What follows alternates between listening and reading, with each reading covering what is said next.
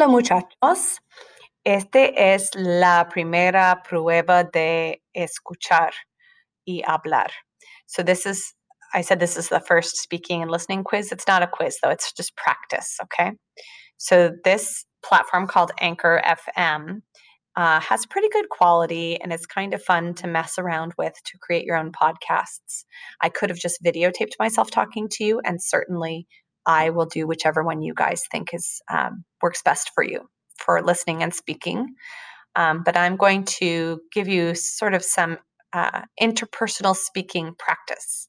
So you want to be able to answer my questions that I give to you based on the material from our chapter. And I'm going to guide you through this one. Normally, what I would have you do is you would open up your own recording software, play this, and answer. Um, it might work better to do this on GoFormative though. So we're going to play around with it tomorrow and see what we think is best.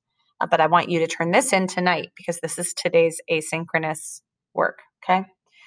So here we go. So you don't need to, actually, no, I guess you can't turn it in, but I want you to do it. Um, you don't need to record.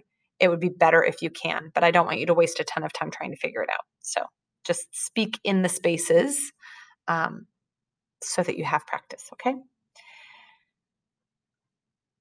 ¿Cuál es tu comida favorita?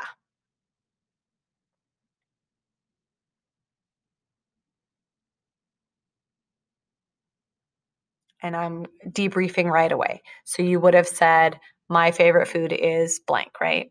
You could, if you wanted a three or a four, you want to be able to communicate naturally, right? So, like for a four, I might, instead of saying mi comida favorita es la hamburguesa, I might say, a mí me fascinan las hamburguesas or me fascina la comida de Tailandia, whatever. ¿Tú comes el desayuno en la mañana?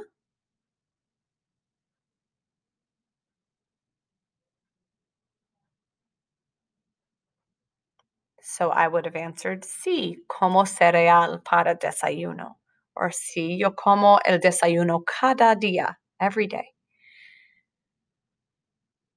¿A ti te gustan las frutas?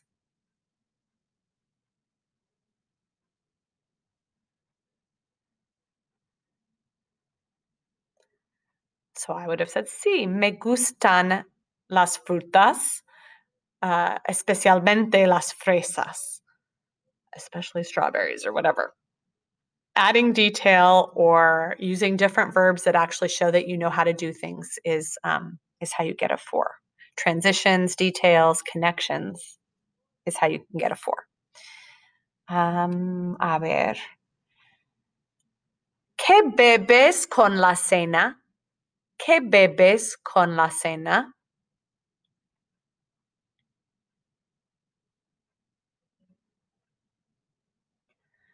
And I would say, yo bebo el agua o el vino con la cena. But whatever you drink is what you would say. ¿A qué hora comes el almuerzo?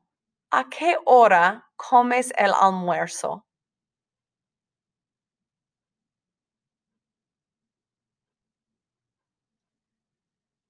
Yo como el almuerzo a las once y diez. I eat lunch at 11:10.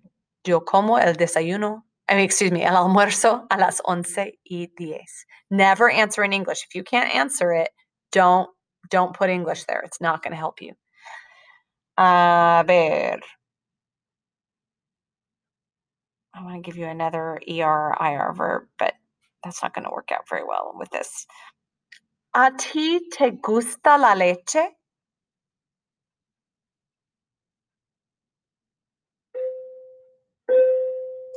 Sí, a mí me gusta la leche, is what I would say.